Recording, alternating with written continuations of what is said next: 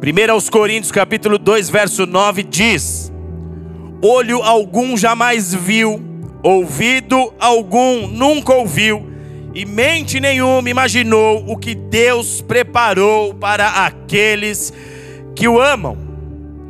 Se tem uma coisa que atrai as pessoas ao ambiente igreja, se tem algo que nos faz estar aqui numa noite como essa, é o fato de que nós acreditamos que Deus certamente tem o melhor para as nossas vidas. Posso ouvir um amém aí? Isso nos traz aqui. Nós cremos que Deus preparou coisas boas para as nossas vidas, para as nossas histórias. A Bíblia, ela é um manual de conduta para o povo de Deus, mas ela é também a revelação do amor de Deus para nós. Quando nós temos contato com a Escritura, nós vamos conhecer a dimensão desse amor, porque ele se revelou na pessoa de Jesus Cristo. Nós vamos compreender tamanho é o amor de Deus por nós, e nós também veremos na Bíblia a manifestação dos planos de Deus para as nossas vidas. As Escrituras nos apresentam planos já pré-estabelecidos, uma vontade já desenhada da parte de Deus para nós, através da Bíblia. Nós conhecemos um Deus bom, com um bom destino para cada um dos seus filhos. Está na Bíblia, amém, amados? Você só não vai saber disso se você não ler a Bíblia.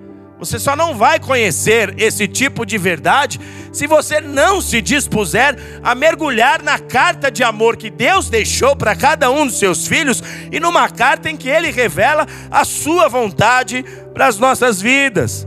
Deus tem boas coisas preparadas para mim e para você. Dá um glória a Deus por isso. Porque quando você se movimenta espiritualmente falando, você já está dando passos de fé, você já está atraindo realidades dos céus sobre a sua vida. Deus tem boas coisas para mim, Deus tem boas coisas para você, Ele tem boas coisas para nós. E aqueles que o amam, não só descobrirão quais são essas coisas, como também receberão direções do Pai em como será possível, em que você tem que fazer para viver cada uma dessas dádivas. A maioria das pessoas, quando se converte, começa a sua caminhada cristã com esse tipo de certeza eu tive um contato com o Espírito de Deus, a palavra começou a entrar no meu coração, eu fui exposto a realidades que talvez não eram muito comuns. Se você não nasceu no meio de uma família cristã, você não foi nutrido na base da palavra, no alimento sólido da palavra, mas a maioria das pessoas, quando se converte, começa a ter contato com a palavra de Deus, passa a caminhar em sua jornada cristã com esse tipo de certeza eu percebi o meu Deus, eu descobri, Ele é bom, eu acredito, Ele tem o melhor para mim. A palavra vai gerando esse tipo de convicção no interior das pessoas. Então é muito comum o novo convertido ser aquela pessoa cheia de gás. Eu vou chegar lá, eu vou viver o que Deus tem para mim minha família será transformada, a minha casa será uma casa de adoração, o ambiente em que eu vivo com os meus filhos será um ambiente de reino. Deus vai se alegrar da minha casa, da minha história. As pessoas, quando se convertem, elas estão cheias dessa convicção. Eu vou conseguir chegar onde Deus determinou para mim, eu vou cumprir meu ministério, eu serei uma pessoa melhor, como um bom soldado de Cristo. A maioria começa convicto se Deus é por mim, quem será contra mim? Se o Senhor é o meu pastor, quem é que pode contra o meu pastor? Nada me faltará. A maioria tem essa convicção, não porque apenas está escrito, mas porque a palavra entra. A Bíblia deixa de ser apenas um elemento de decoração na casa desse ser, mas ela passa agora a habitar no coração dessas pessoas. São pessoas que conheceram o poder de Deus conheceram a palavra viva, a palavra da verdade. Elas sabem e descobrem pela Bíblia que a vida cristã está inserida num combate. Combate espiritual a um inimigo de outro lado, tentando frear aquilo que Deus tem para fazer na minha vida, mas eu conheço o meu general de guerra, eu sei o tamanho dele, eu sei o que ele pode fazer. As pessoas passam a entender o que diz 2 Timóteo 2,4: que nenhum soldado em serviço se embaraça com as coisas desse mundo. Só que o tempo passa, amados. Uma coisa são os seus primeiros passos na fé, suas primeiras experiências. Uma coisa são os primeiros dias, os primeiros contatos com a presença de Deus. Uma coisa é o ânimo do novo convertido, o ânimo do início. O tempo passa. E o que na prática nós acabamos encontrando é que muitos soldados que sabiam que não deveriam se embaraçar com as coisas desta vida, esses mesmos soldados agora se encontram embaraçados, perdidos.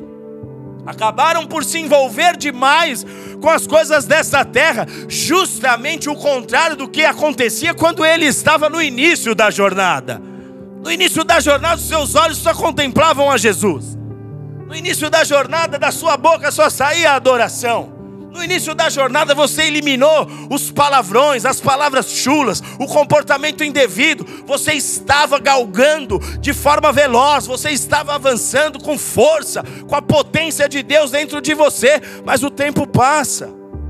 E aí você começa a ver muitos soldados que vinham bem, que aprenderam a combater o bom combate da fé, mas que começaram a se embaraçar com coisas dessa vida. Eu falo de pessoas que ora estão na presença de Deus, desfrutando de descobertas e mudanças, ora estão na presença de Deus, desfrutando de um amor que é indizível, é impossível transcrever esse amor em palavras. Pessoas que estão desfrutando do ambiente de glória num momento, mas que em outro momento essas mesmas pessoas se veem rodeadas de afazeres que não as preenche, e o seu tempo é muito mais dedicado a essas coisas que não preenche, justamente coisas que te decepcionaram lá atrás, antes de você conhecer a Cristo, justamente coisas que fizeram muito mal para a sua história, antes de você ter um contato com o Evangelho e com a palavra de Deus.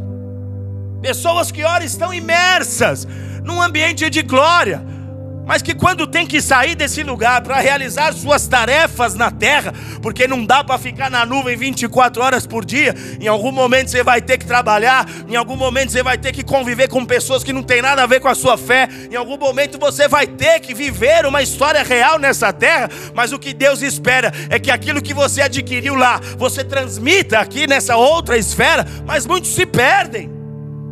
Muitos não conseguem capitalizar a coisa da forma devida, para depois ter forças o suficiente para conviver nessas outras esferas. E aí o que se vê são pessoas que antes sabiam, aprenderam como não serem soldados embaraçados com coisas dessa vida, mas agora estão imersos em culturas, em práticas que são completamente contrárias àquilo que Jesus deseja para nós, aquilo que a própria Escritura diz que é a vontade de Deus para nós. Pessoas que começaram com a motivação correta, mas que acabaram por se perder no caminho, a ponto de se sentirem embaraçadas. Eu amo a Deus, eu conheci o meu Senhor. Eu não quero voltar para o mundo, eu não quero me desligar de Deus, mas sem que você se desligue de Deus, de, de caso pensado, com uma atitude declarada, Muitas pessoas acabam se desligando de Deus simplesmente por estarem embaraçadas com as coisas desta vida. Que o que Paulo diz das coisas que nos embaraçam é você dedicar a tua vida aqui em vez de dedicar a tua vida aqui. E o que fazer quando eu me embaracei com as coisas da vida? O que, que eu faço quando a dúvida passa a tomar o lugar da fé?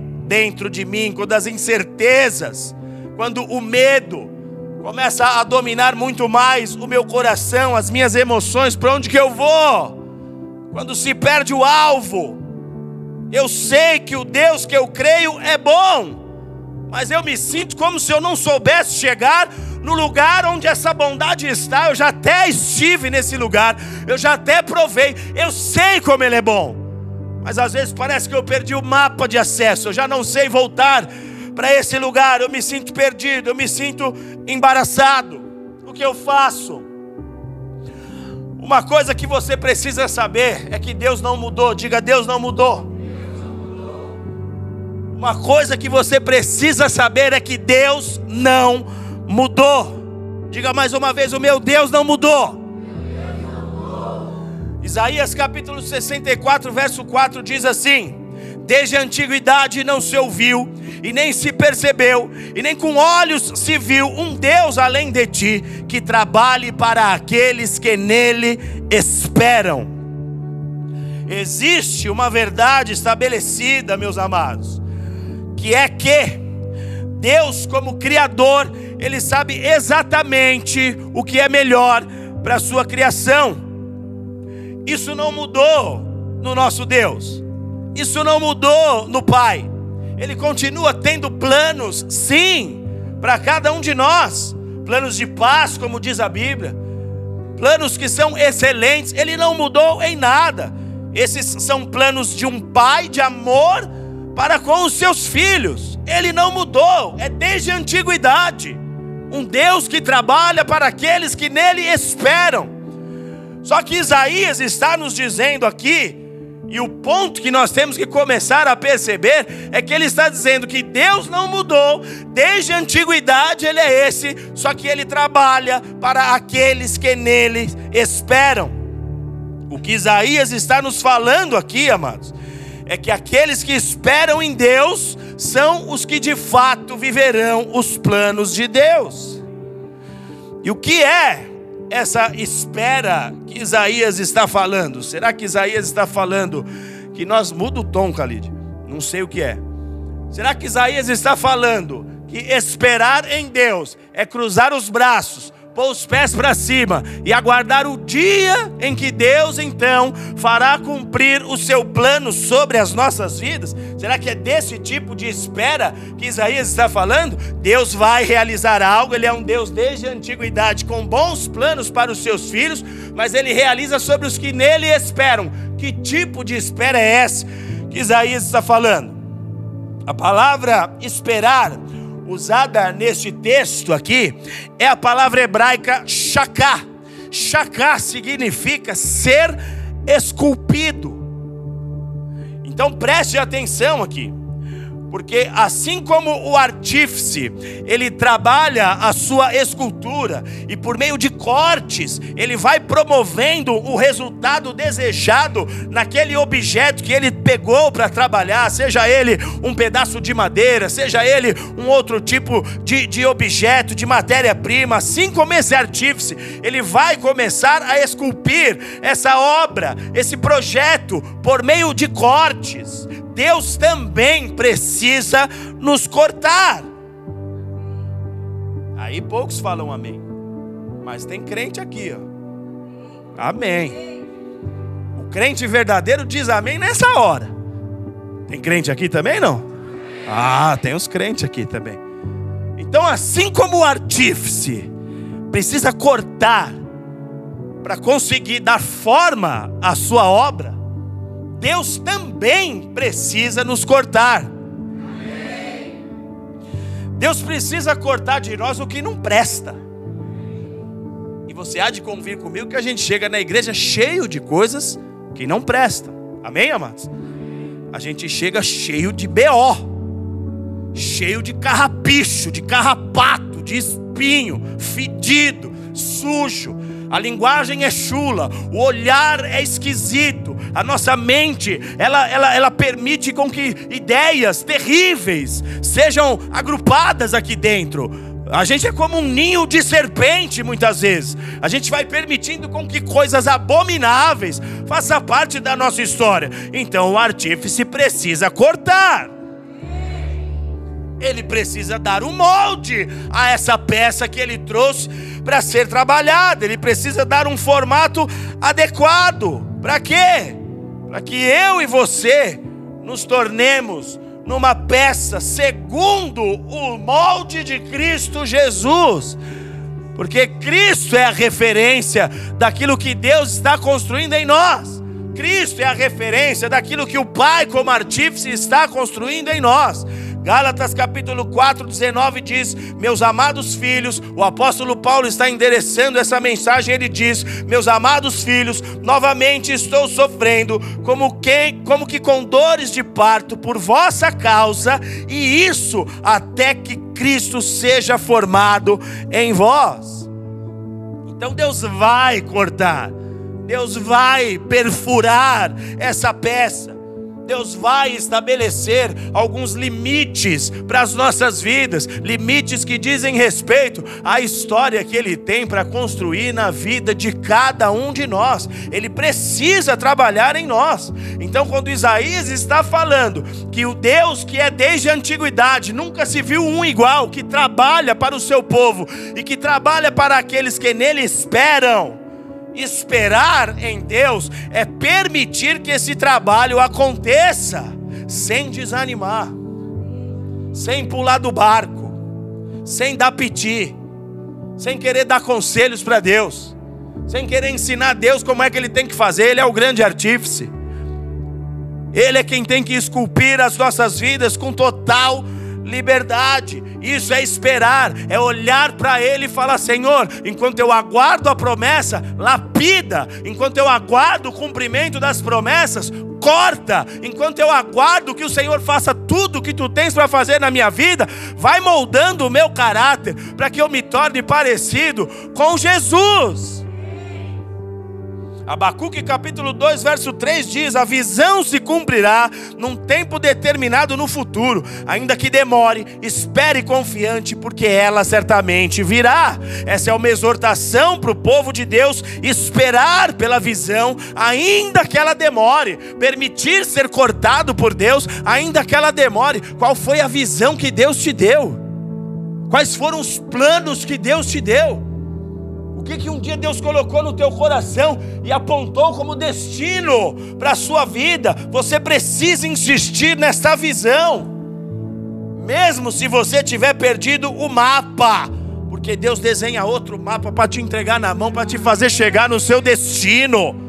Mas deixa Ele trabalhar, deixa Ele vir com a foice. Deixa ele vir com o formão, deixa ele vir com o martelo, deixa ele esculpir. Sofonias capítulo 3, verso 8, o Senhor diz: Esperai por mim.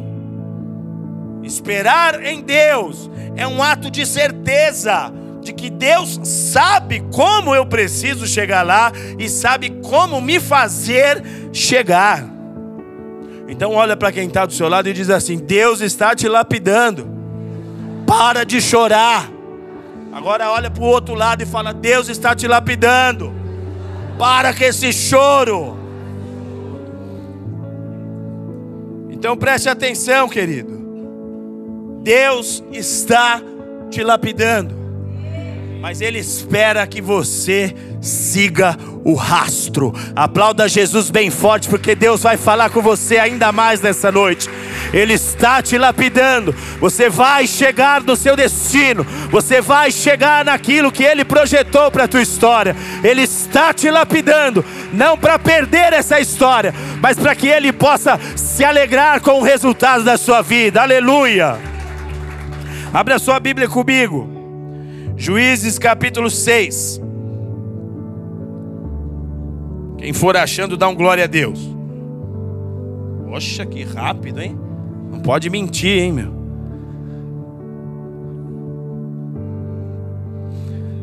Isso.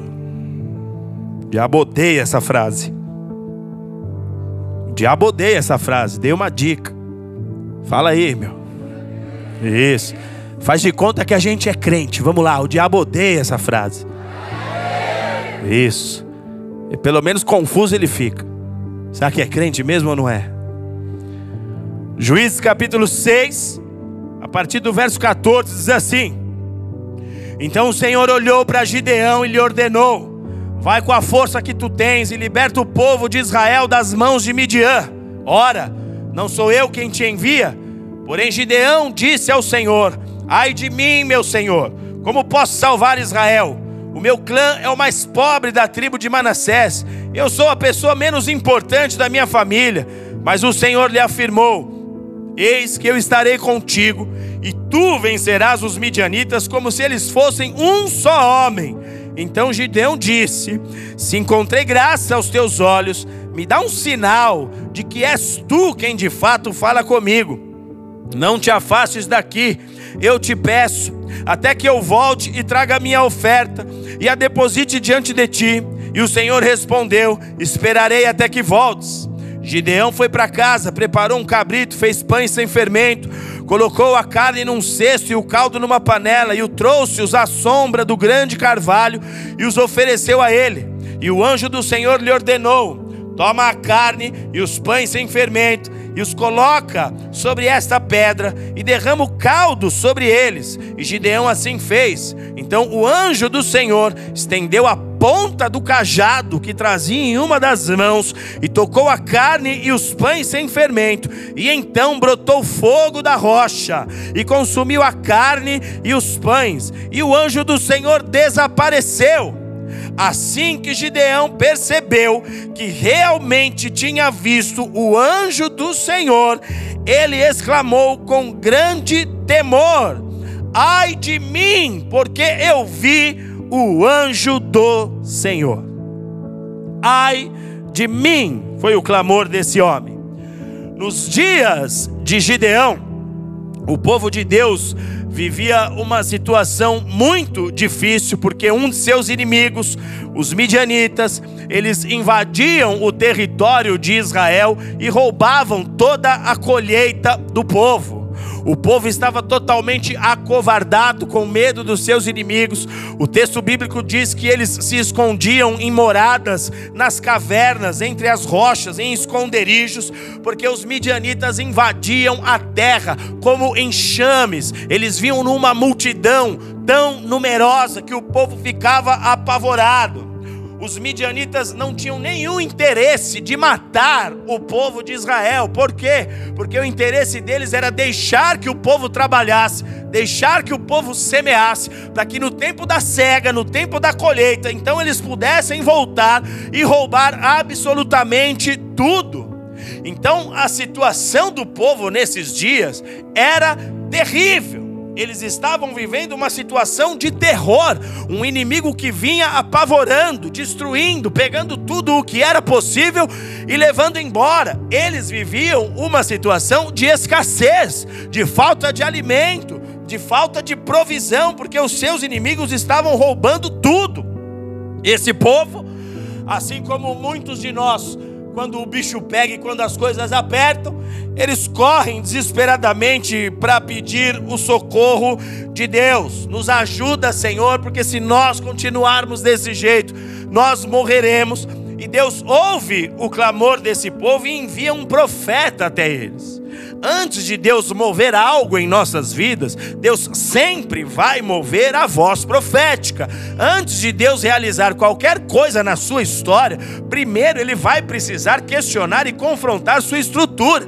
Se a sua estrutura não for confrontada, a ponto de que coisas que ainda habitam aí, que representam um, um entrave para aquilo que Deus tem a fazer, se a sua estrutura não for confrontada, não tem como você viver coisas novas. Isso é parte do lapidar isso é parte do corte de Deus nas nossas vidas. Então nunca corra do profético. Tem muitas pessoas quando estão em ambientes proféticos, quando estão diante de homens de Deus que fluem numa natureza profética, essas pessoas acabam se escondendo. Elas ficam igual o povo de Israel, vão para as cavernas. Elas não querem estar nas comunhões. O pastor faz uma reunião, ele não aparece. O líder chama para estar junto para orar, essas pessoas não vão. Elas vêm num culto, Deus começa a denunciar o pecado, elas vão embora antes do culto acabar. Por por quê? Porque existe alguém que está trabalhando para que você rejeite o profético. O profético é o corte de Deus em você. O profético é aquilo que vai confrontar a tua estrutura para falar: você está moscando, você está viajando, você está achando que está abalando, mas não está. Quando você tentar ver em que resultado dará a sua história, será tarde demais. Então ouça o profético, deixa o profético invadir tua história. É o que acontece aqui. Deus vem, o povo ora, e Deus levanta um profeta. O profeta chega e fala assim: Olha, a razão de vocês viverem o que vocês estão vivendo é o seguinte: Eu livrei vocês do Egito. Eu tirei vocês daquela opressão. Libertei vocês daquele cativeiro terrível que vocês viviam.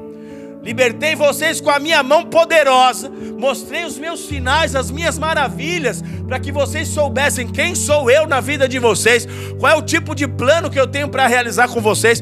Coloquei vocês numa terra boa, mas dei orientações para que vocês não se contaminassem com os deuses dessa terra, com as pessoas dessa terra, para que vocês não se embaraçassem com as coisas do mundo. Eu tinha limpado vocês. Eu tinha tirado tudo que impedia vocês de viverem o que eu tenho para a história de vocês. Mas aí vocês, teimosos, foram lá e voltaram. Ficaram amiguinho do mundo. Quiseram ser igual às pessoas da terra. Quiseram se, ser crente moderno. E aí vocês acabaram assumindo um formato que não tem nada a ver com o que eu tenho para a tua vida. Não tem nada a ver com o que eu desenhei para você.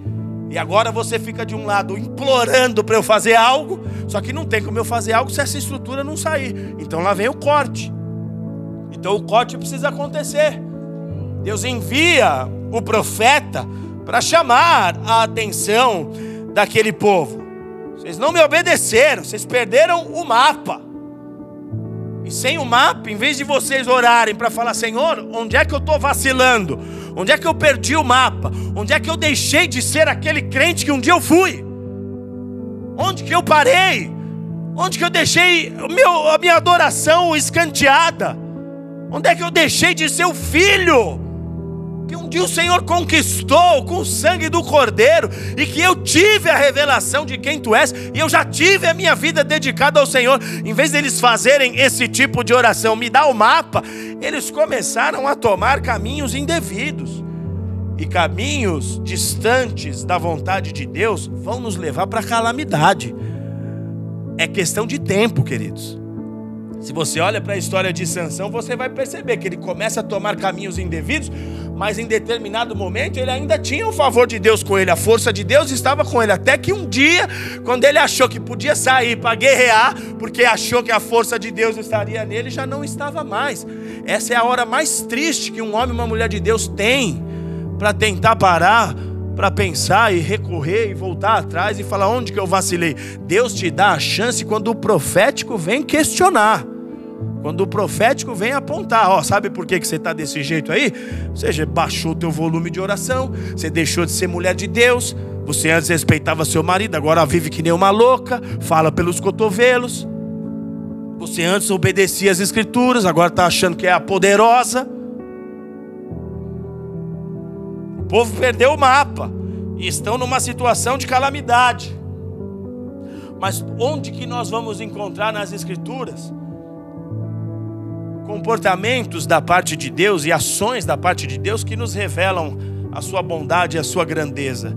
Em momentos assim, porque por misericórdia, Deus olhou para a terra e encontrou um tal Gideão. Por misericórdia, Deus vai vasculhando o povo e fala: Deixa eu ver, tem alguém aí que ainda permanece intacto, que ainda permanece com temor, que ainda permanece tendo uma relação verdadeira comigo. É limitado, é limitado. Tem limitações, é um fato. Eu conheço, foi eu que fiz, é meu filho. Mas é verdadeiro. Mas é meu, o coração é meu.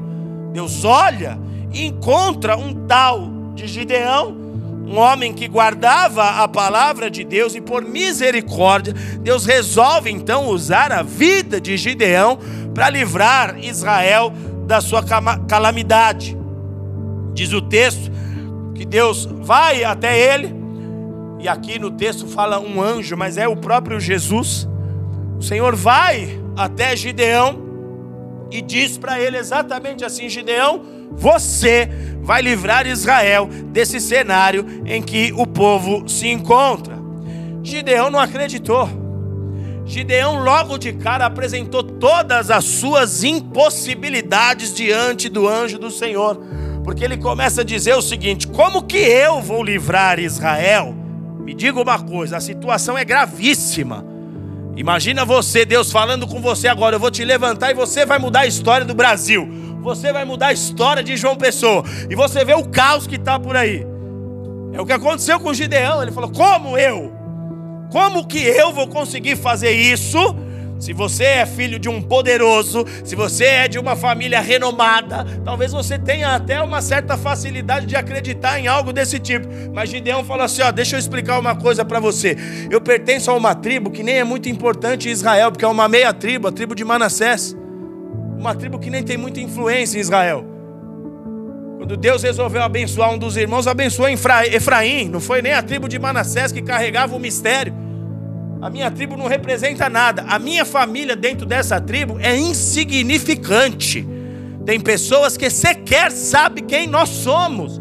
E dentro da minha casa, eu sou o filho caçula. Eu sou o mais novo.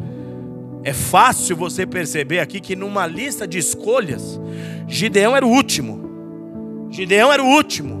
Ele não tinha um nome conhecido, ele não tinha influência, ele não tinha sequer habilidades aos seus próprios olhos. E muitas vezes nós nos sentimos exatamente assim: como é que eu vou chegar onde Deus desenhou para a minha história? Como é que eu vou viver tudo isso que a Bíblia fala que Deus tem ao meu respeito? Me fazer por cabeça e não por cauda, me colocar numa posição de honra, abrir portas de honra para a minha vida, me colocar num bom emprego, me transformar o meu ser, mudar a minha família. Só eu sei o caos que é dentro dessa família. Não começou hoje, começou com os meus avós que tinham práticas espirituais esquisitas. Olha o estado da minha mãe, olha o estado da minha tia, olha o estado do meu pai. É ruim do lado do pai, é ruim do lado da mãe. Como é que comigo algo vai ser diferente? Nós pensamos assim como Gideão muitas vezes, amados. A gente olha para as promessas de Deus, a gente olha para o amor de Deus, para o tanto daquilo que Ele diz querer fazer nas nossas vidas, e muitas vezes nós travamos, olhamos muito mais para as nossas limitações e impossibilidades. Só que o Senhor disse: você vai vencer todos os seus desafios, com todas essas impossibilidades pessoais que você carrega aí. E sabe por quê, Gideão? Porque eu serei contigo porque eu serei a força da sua fraqueza. Porque eu serei o poder sobre você. É só por isso. Gideão deve ter pensado: será que é Deus que está falando ou eu estou louco? Será que eu estou tão opresso com essa invasão dos midianitas que isso está mexendo com as minhas emoções? Será que eu estou maluco? Será que é Deus? Ele fica um tanto quanto confuso. Ele está tendo uma experiência poderosa ali, amados. A palavra está entrando. É a palavra batendo no teu coração aí agora e te desafiando a falar: Eu, eu tenho mais para você. Eu tenho como te tirar dessa posição que você está aí agora e te levar exatamente para o lugar que eu desenhei e projetei para a tua história. Ele está tendo esse tipo de experiência que nós estamos tendo agora aqui. Só que ele fica confuso. Será que esse plano que está aí na tua cabeça, esse plano que está começando a, a, reviver dentro de você, será que é de Deus? Será que eu estou louco? Da onde será que vem isso? Gideão, ele, ele, ele se encontra nessa condição. E ele diz ao anjo do Senhor: Por favor, eu vou te fazer um pedido, me dá um sinal de que és tu, Senhor, que fala comigo. Me dá uma marca, me, me deixa claro o Senhor sabe como falar comigo. O Senhor conhece a minha natureza. O Senhor sabe como falar numa voz, num idioma, de uma forma que eu vou entender e que eu não vou ter dúvidas que é o Senhor quem fala comigo. Me dá um sinal de que és tu que fala comigo. Gideão queria algo sobrenatural diante dele para ter certeza que tudo aquilo que ele estava escutando, que tudo aquilo que ele estava recebendo, que aquele desafio gigantesco para um homem que se via como o menor em Israel, ele queria um sinal sobrenatural para ter a certeza que aquela mensagem era de Deus. Gideão, então, ele traz uma oferta ao anjo do Senhor, ao próprio Senhor ali, ele coloca a oferta sobre uma pedra. O anjo fala: enquanto você vai lá, eu vou ficar esperando. E o que mostra e testifica ainda mais que é o próprio Jesus aqui, é porque anjo não receberia a oferta, só Jesus ele recebe a oferta.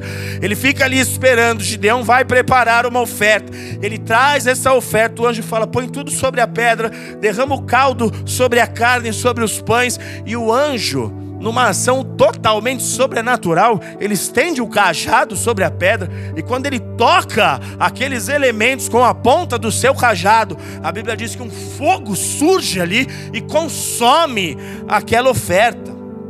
E aqui nós chegamos no centro da mensagem, no, no ponto central do que nós precisamos entender nessa noite. Gideão foi visitado por Deus, amados. Gideão foi visitado pela presença de Deus, e quando Deus veio a ele ali, Deus deixou um rastro de sua presença, Deus deixou um rastro da sua manifestação diante de Gideão. Diga comigo, Deus deixou um rastro. Quando Deus deseja promover uma grande mudança na vida de uma família, quando Deus deseja promover uma grande mudança na vida de uma pessoa, na vida de uma igreja, na vida de uma comunidade, Deus deixa um rastro. Diga mais uma vez: um rastro. Diga para quem está do seu lado: um rastro. Deus deixa um rastro, meus amados. E esse rastro de Deus serve para que você saiba que Ele esteve ali. Esse rastro serve para que fique evidenciado. Eu, o teu Deus, que planejei o teu futuro, eu vim aqui para respaldar a palavra que eu mesmo disse ao teu respeito, porque o Senhor falou para Gideão: Eu serei contigo. Você pode se sentir fraco, tudo bem, Gideão, eu te compreendo. Você pode conhecer a sua linhagem e saber que você não vem de uma família tão estruturada assim. Tudo bem, Gideão, eu te conheço. Você pode olhar para si mesmo, não se vê uma pessoa capaz de muitas coisas. Tudo bem, Gideão, eu te conheço. Você pode achar que você não tem muito conteúdo para oferecer. Tudo bem, Gideão, eu te conheço. Você pode achar que você não tem muita força para a guerra. Tudo bem, Gideão, eu te conheço. Você pode achar que os seus inimigos são muito fortes, que o caos é muito grande, que a luta será muito intensa. Tudo bem, Gideão, eu te conheço, mas eu não estou falando que você vai sozinho nessa batalha. Eu estou falando que eu vou contigo. Eu estou falando que eu serei contigo. Eu estou falando que eu descerei lá no vale para combater com você, para lutar as suas guerras, para vencer os seus inimigos, para vencer os seus desafios e te levar para o lugar que eu mesmo desenhei e determinei para a tua história, Gideão. Aleluia! Quando Deus quer fazer uma mudança, Ele deixa um rastro, Ele evidencia que Ele está no negócio, Ele evidencia que Ele esteve ali. E uma vez que Deus deixa o rastro, preste atenção, cabe a nós agora seguir o rastro. Amém, queridos? já seguiu pegada na praia? Você já fez trilha teve que seguir marcações? É mais ou menos isso. Quando Deus vem e deixa o rastro, cabe a nós seguir o rastro, porque Ele apontou o caminho, é por aqui, é por aqui. Não se perca, não se embarace mais, é por aqui o caminho. Só que essa ação do rastro de Deus na vida e na história de Gideão, deixa Gideão apavorado. Quando Gideão vê o rastro de Deus, ele bota as bolotas do olho para fora. Ele fica apavorado. Porque ele diz, Juízes 6:22, ai de mim que vi o Senhor. Ele se apavorou. E esse é o erro de muitas pessoas que não compreendem o rastro e não levam a sério o rastro. Às vezes você está na posição que está, nas dores que está, enfrentando o deserto que está enfrentando, porque você ainda não deu valor para os rastros que Deus já evidenciou para você, apontando o caminho, a direção que você tem que seguir. Gideão, quando vê o rastro, ele fala: Ai de mim, que vi o Senhor. E por que, que ele fala ai de mim, amados? É aqui que está o mistério. Deus havia dito a Moisés em Êxodo capítulo 33, verso 20: Homem nenhum verá minha face e viverá. Se ninguém poderia ver a face de Deus, Por que, que o Senhor está aparecendo a Gideão? Deus disse a Moisés isso. Se ninguém podia ver a face de Deus, por que, que agora Gideão está tendo esse encontro com o Senhor? E o que Deus quer dizer com quem vê não vai conseguir viver? Porque aquele que vê o rastro, ele não tem mais como viver outra história. Aquele que teve uma experiência com o Espírito Santo de Deus, não tem mais o que fazer nessa terra a não ser viver o plano de Deus. Enquanto você não tinha visto o plano de Deus, era uma coisa, mas agora você viu. Enquanto você não teve um contato com o Espírito de Deus, sua vida foi uma. É por isso que a Bíblia chama a conversão de novo nascimento. Você nasceu agora para uma nova história. Você nasceu agora para um outro projeto. Deus mostrou, é isso daqui. Vai ficar insistindo? Vai ficar lutando contra Deus? Uma vez que você viu o rastro, não tem mais outra história para ser vivida. Não tem mais como seguir por um outro caminho. Não tem mais como viver um outro propósito. E não o querer de Deus para a sua vida. Não tem mais.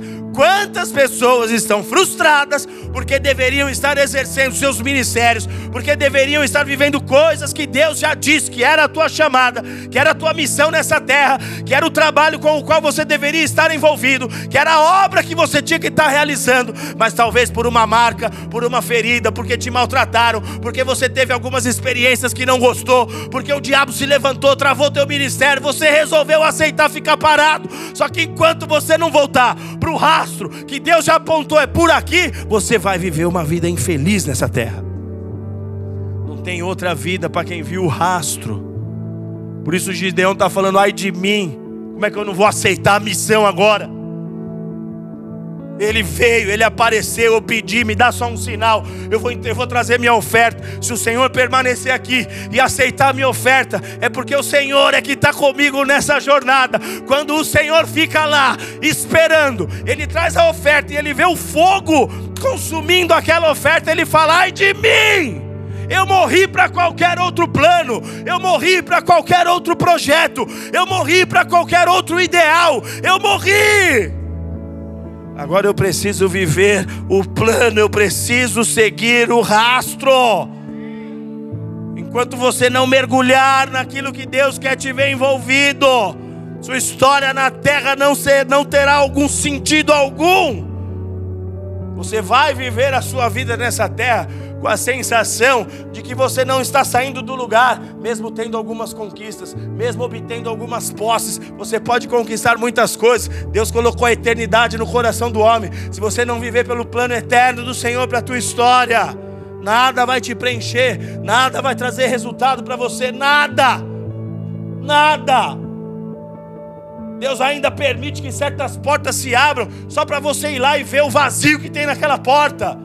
Deus ainda permite que certos recursos venham na tua mão, só para você ver quanto vazio há no dinheiro, quanto vazio há nas riquezas dessa terra. Deus ainda permite seu nome ficar conhecido, Deus ainda permite pessoas virem atrás de você, para você perceber que não há prazer nisso, que não há razão nisso, que não há sentido algum nessas coisas. O sentido está em você seguir o rastro, o sentido está em você seguir o rastro. Isaías também disse: Ai de mim que vi o Senhor, ai de mim, porque eu vi a beleza da santidade dele, como é que eu vou viver fora disso? Ai de mim que vi o rastro, ai de mim que vi a manifestação de Deus.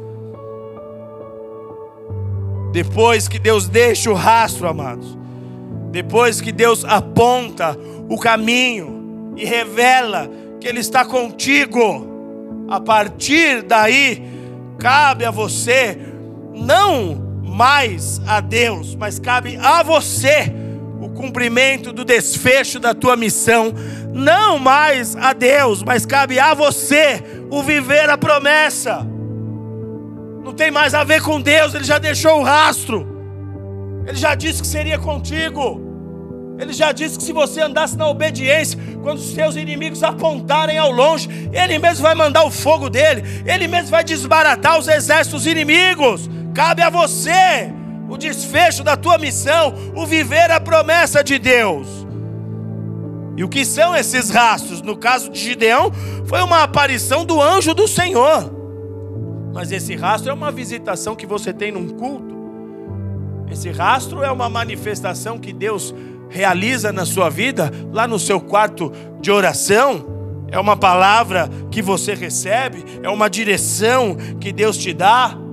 É algo que antes você não entendia, Deus te fez entender porquê que você viveu certas dores, o porquê que você passou, teve que passar por certos traumas, o porquê que você perdeu algumas coisas que você tinha conquistado, mas essas coisas vieram abaixo, você enfrentou uma falência, você teve que passar por uma derrota, e Deus te fez entender o porquê dessas coisas. Quando Ele te fez entender, Ele manifestou o rastro dele na sua vida. Ô pastor, mas eu não tive muitas dessas experiências. O rastro Deus está deixando agora com a palavra que Ele está colocando diante de você. O rastro está sendo manifestado agora na tua vida.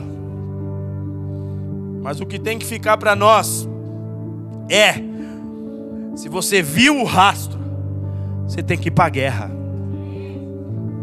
Se Gideão falasse assim: Eu não vou, morria ele, morria o povo. E ele ainda, ainda ia dar conta de tudo aquilo ali. Porque viu o rastro e se recusou a seguir o rastro. E não adianta você falar, ai, mas é que é difícil. O Gideão falou também. E Deus falou: não me importa se é difícil. Eu não estou falando que você vai estar sozinho. Eu vou te ajudar. Quando você nega seguir o rastro, você está negando o próprio Senhor. Você está negando o plano dele para a tua vida. Você está negando aquilo que ele resolveu fazer em você e através de você. Se você viu o rastro, você não tem outra escolha. Você tem que ir para a guerra. Tem gente que diz: Ah, mas eu não sei se é o tempo ainda de Deus na minha vida para eu abrir esse negócio. Você viu o rastro? Ah, eu não sei se é, é o tempo do meu casamento ser restaurado. Eu não sei ainda se é o tempo de eu ser usado por Deus no ministério. Deixa eu te dizer uma coisa: está consumado. Na cruz, Jesus realizou tudo o que precisava, não ficou nada para trás. Jesus não deixou pontos soltos, Jesus não deixou algo por fazer, já está consumado. A questão é que as pessoas não querem ir para a guerra para conquistar o que é seu por direito. Só que se você não for, você vai viver uma vida infeliz, porque você viu o rastro. E o pai disse: Eu vou estar do teu lado. Tenha bom ânimo. Só não pula do barco. Só não sai da posição. Eu serei contigo e serei por ti. Já está consumado. Agora vai na direção que eu tenho te mostrado. Então a pergunta que você tem que fazer a partir daqui não é mais se Deus está comigo ou não. Já está consumado. Amém? A pergunta não é mais se Deus está comigo ou não, a pergunta é como seguir o rastro. Como dar vida aos sonhos que Deus me deu. Como ser realizador. Como pegar os sonhos e não deixar esses sonhos no campo da promessa que nunca se materializa. Como dar vida a esses sonhos. Como não ser só um sonhador. Como seguir o rastro. Quem quer saber, dá um glória a Deus. A primeira coisa que você tem que nutrir com você, isso não pode ser abandonado jamais, é que você precisa orar sobre toda a direção apontada. Tudo o que Deus te mostra, sejam áreas da sua vida que precisam ser corrigidas, tudo o que Deus te mostra por meio do confronto da voz profética, tudo o que Deus te mostra de coisas que ainda permanecem aí, que não podem mais existir, isso precisa se tornar pauta de oração na sua vida.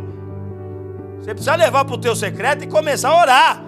Senhor, eu preciso parar de ser um bobalhão e me concentrar nas tuas coisas. Senhor, eu preciso parar de ser uma mulher sensual que só pensa em postar fotinha para mostrar a parte íntima do meu corpo e me tornar uma mulher santa. Senhor, eu preciso tomar vergonha, ser um homem de Deus, ser marido da minha esposa, parar de ser um cadelo que fica cobiçando tudo quanto é mulher que passa por aí. Senhor, eu preciso ser sério. Senhor, eu preciso aprender a cuidar dos meus filhos. Eu estou vendo que os meus filhos estão crescendo sem regra, sem lei. Minha casa está uma bagunça há uma cultura babilônica aqui, porque os meus filhos tacam as coisas, eles xingam, eles gritam, eles se jogam no chão, e eu sou pai, não faço nada. Eu preciso mudar. Você precisa levar para o teu secreto de oração.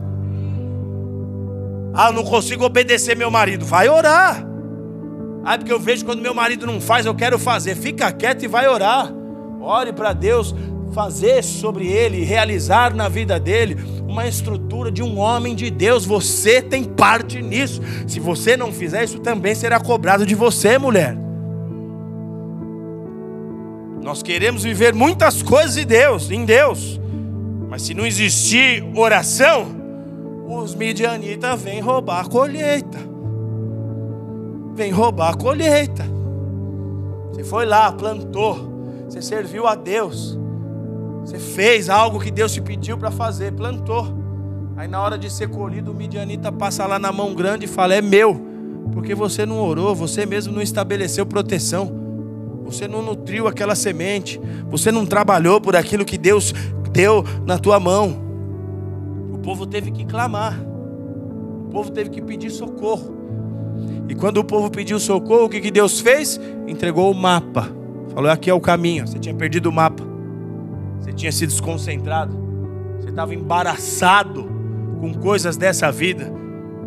Eu já te via como um homem santo, uma mulher santa, mas você resolveu se contaminar de novo com a poeira da terra. Tá aqui o mapa, filho, ó. Tira essa poeira. Tá aqui o mapa. Volte para o lugar que você tem que estar. Então a primeira coisa que você tem que entender, se tiver pouca oração, pouco poder. Muita oração, muito poder. Zero oração, zero poder. O midianita vai lá pegar o que é teu. Ele vai pegar e não adianta você chorar, porque a voz profética está aqui para te dizer: você tem que se posicionar.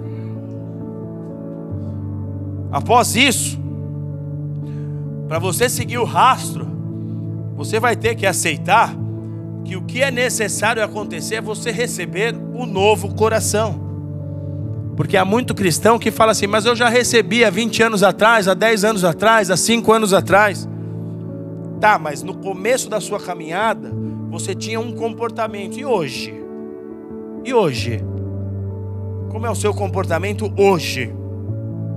A palavra de Deus diz, Jesus falando: Eis que faço nova todas as coisas.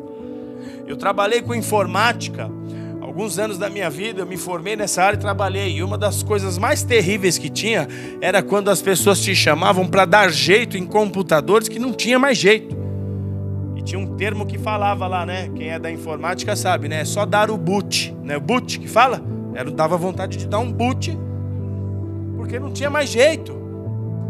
E aí as pessoas tentavam, não, é, reinicia, ah, faz um scandisc, e faz não sei o que, e falava, filho, isso aqui tem que tirar todos os programas, só aproveitar a carcaça aqui, a placa-mãe, as, as memórias, HD, zera tudo, tira todos os softwares que tem nessa máquina e coloca tudo de novo. E tem hora que na nossa vida é assim. Você se embaraçou tanto, você se contaminou tanto com coisas dessa terra que não tem conserto. O oleiro fala lá, tem que quebrar o vaso e fazer de novo. Você está aí insistindo, tentando remendar, o vaso já ficou feio, o vaso já está todo torto, o vaso já está esquisito. E não tem o que você faça para dar jeito. Você tenta dar uma maquiada, você passa o blush, estica a cara, você faz tudo que está ao seu alcance, mas não dá jeito. O vaso está feio. Você tem que reconhecer. O vaso está feio. Você já não é mais aquele vaso que carregava a glória de Deus. Tem hora que tem que arrancar tudo e recomeçar. E o rastro é esse, ó, é tudo novo. Do rastro para lá é tudo novo. Do rastro para lá é outro tipo de roupa. Do rastro para lá é outro tipo de mentalidade. Do rastro para lá é outro tipo de visão. Do rastro para lá é outro tipo de comportamento. Eu estou te mostrando o caminho. Eu estou deixando o rastro, mas daqui para lá, novo coração. 1 Coríntios 1, 2 diz assim: ó, aos santificados em Cristo Jesus. Paulo está endereçando uma carta e ele dá o endereço da carta. A carta está indo para quem? Ele está dizendo aqui: aos santificados em Cristo Jesus, chamados para ser santos, com todos os que em todo lugar invocam o nome do Senhor Jesus. Então, todos os que invocam o nome do Senhor Jesus foram chamados para ser foram chamados para ser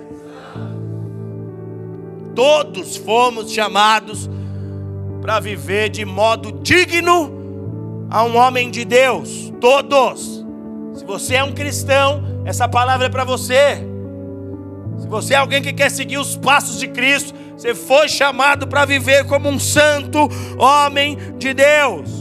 Então você tem que ter novos ideais, você tem que ter novos alvos, mas principalmente novos comportamentos. O que mentia não minta mais, o que traía não traia mais, o que era explosivo sem controle, o que era descontrolado precisa passar a se controlar, o que era financeiramente desregrado precisa aprender a viver com sobriedade, precisa haver uma mudança. Precisa haver uma mudança. Muita gente busca fórmula de como dar certo na vida. Mas para um cristão não existem fórmulas, para um cristão existem princípios. Não existem fórmulas, metodologias, existem princípios. E sabe qual é o princípio da sabedoria que a Bíblia diz? É o temor a Deus. Se não houver santidade, não há revelação. Se não houver santidade, você não vai receber novos rastros. Se não houver santidade, esquece. Você vai ficar estagnado nessa estação e vai se entristecer. E esse nunca foi o plano do Pai para você. Esse nunca foi o plano do Pai para você se você está triste agora, cabisbaixo, se você está enfermo na sua alma, eu preciso te dizer: esse não é o lugar de Deus para você. Deus está usando essas situações para chamar a sua atenção e Ele está deixando um rastro para você hoje. Siga por esse rastro, siga pela direção que Deus está apontando. Tem que haver santidade. Ai, pastor, eu não bebo mais, mas fofoca tem a língua mais afiada do que da Ana Maria Braga. Ai, pastor, eu, eu já não vou mais para festinha. Faz cinco anos que eu não dou um beijo, não saio com ninguém. Estou esperando em Deus. Mas fala mal de pastor. Critica a igreja de Jesus. Chega atrasada no trabalho. Coloca atestado, mente. Tem gente que acha que santidade é só não transar. Santidade é muito mais do que isso. Santidade é uma vida separada a Deus. Santidade é uma vida consagrada ao Senhor, porque santidade é ao Senhor. É santidade ao Senhor. Não há razão de Deus revelar os seus segredos e rastros para quem não vive para Ele por Ele. Não há razão de Deus te contar coisas novas se você não quer viver para Ele. Não há motivo. Então você precisa de um novo coração, amém? Você precisa entender que a igreja ela é de Jesus. Jesus é o cabeça da igreja, sim ou não? Sim ou não? Ele é o cabeça? Ele é o chefe do bando. Então você precisa estar alinhado ao coração da igreja. Tem que estar alinhado. Esse é o rastro.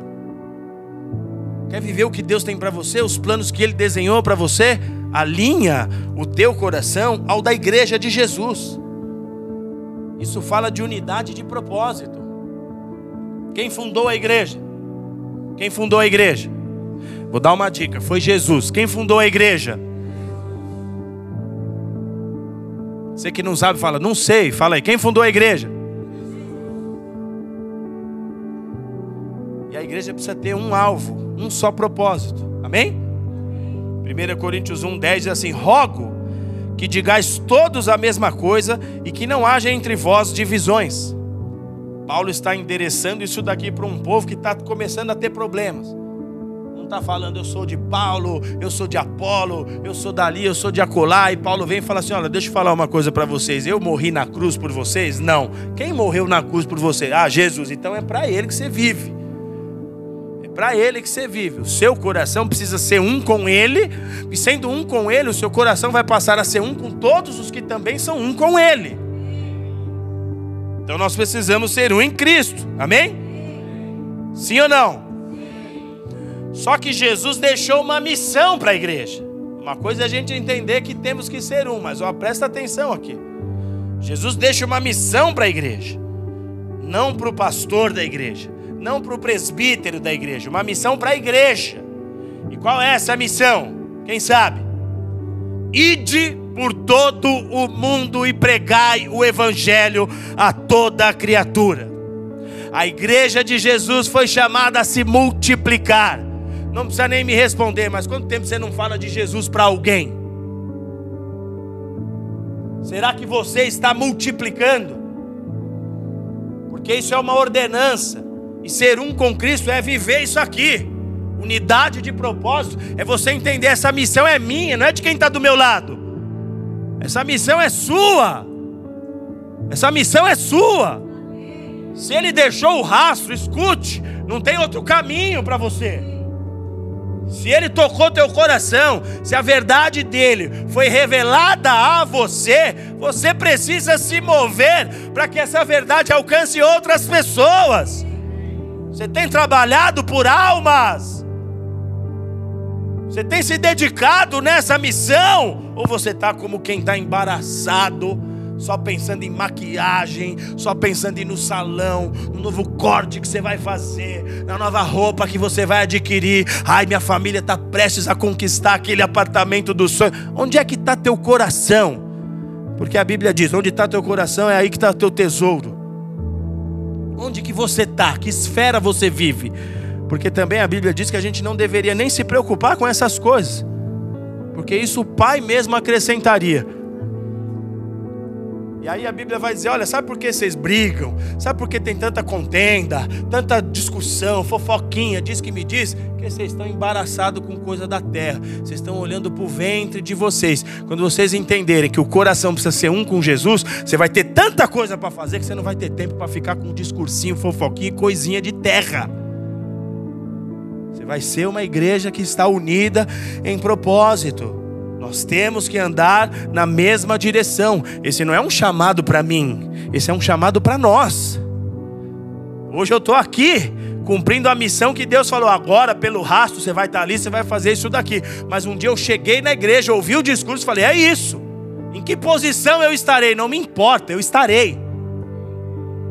Eu vou jogar na ponta esquerda ou na direita? Não importa, eu estarei em campo. Eu estarei lá porque Ele morreu por mim. Ele, ele, ele, ele veio com o rastro dele na minha vida, mudou minha sorte. Então agora eu estou dentro, Jesus. Eu estou dentro. Eu faço parte da embarcação, eu faço parte do projeto. Eu não estou só pensando em como que a minha empresa vai crescer, quanto é que eu vou fechar esse ano. Eu não estou preocupado só nisso. Isso são coisas necessárias. Deus vai me dar sabedoria, vai me dar destreza para eu poder cuidar dos meus negócios terrenos, mas eu não me embaraço, eu não saio da nuvem. Eu entendo que esses negócios fazem parte do todo. Eu não me embaraço, eu não me contamino, eu não me vendo, eu não entrego os meus valores, eu não entrego a minha fé, eu não me vendo, eu não tenho preço. Meu preço é a cruz. Eu não tenho valor terreno, meu valor está no céu. Nós temos que andar na mesma direção.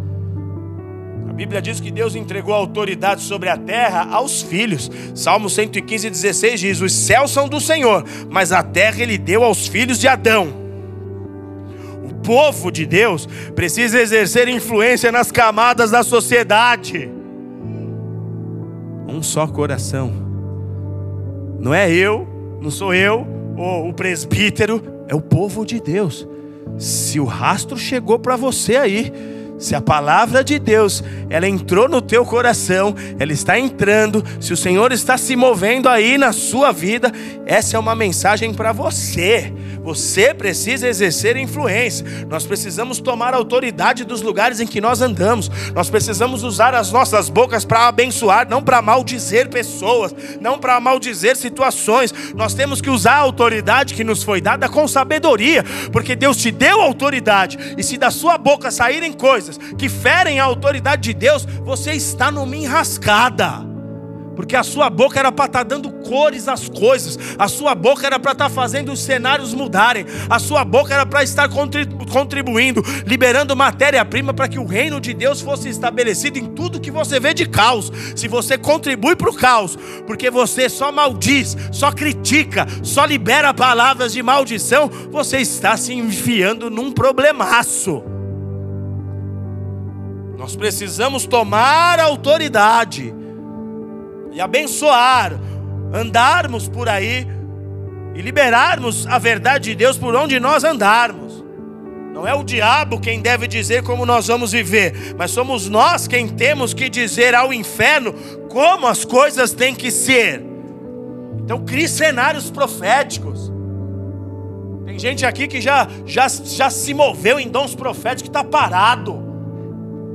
Crie cenários proféticos, chama a existência as coisas como se elas já existissem. O que você não está vendo acontecer, chama como se elas já existissem, como se elas já fossem.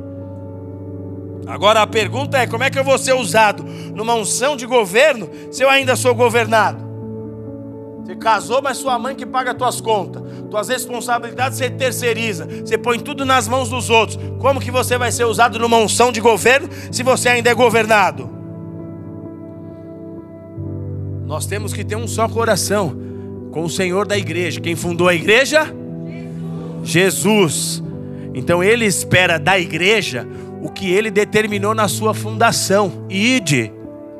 Ele já deixou o rastro. Se você não viver o ID, você vai ser infeliz. Preciso te dizer isso. Se você não viver o ID, você vai ser infeliz. Onde é que é meu ID? Olha, com todo o respeito à senhora, é lá entre as suas amigas. Quando a senhora sentar com as amigas, fale de Jesus para elas. Eu não conheço ninguém. Mentira. Algum contato no WhatsApp você tem? Ele deixou a missão da igreja. Ele deixou o rastro. Enquanto você não se envolver com a tua chamada, enquanto você não sair do teu lugar, ficar olhando aqui como se isso fosse uma responsabilidade só minha. Eu estou aqui, eu vou fazer minha parte até ele vir, mas eu não posso deixar você ficar frustrado. Eu não posso permitir que isso aconteça com você. Você precisa se levantar, você precisa agir. Tem muita gente na nossa cidade precisando de nós. Muitas pessoas. E às vezes elas estão dentro da tua casa. Você nunca pregou para tua mãe, nunca pregou para o teu pai, nunca pregou para os teus irmãos, nunca pregou para os teus tios, nunca pregou para tua família, nunca falou com os teus vizinhos, nunca falou de Jesus para ninguém no teu trabalho. Tem gente que nem sabe lá quem você é de fato. Porque você está muito embaraçado com as coisas dessa vida e não há diferença entre você e as pessoas que não são de Deus. Você está tão envolvido com as coisas dessa terra que não tem diferença. Só que a igreja de Jesus ela precisa seguir o rastro. Amém, queridos? Tem algo para você realizar no corpo. Não fique pensando que não é para você. Se você está aqui, se você está aqui hoje, Deus está falando com você. Siga o rastro. Porque se você não seguir o rastro, os midianitas vão continuar tomando a tua provisão. E o que você vai viver? O plano de Deus ou não? Curva a tua cabeça e fecha os teus olhos.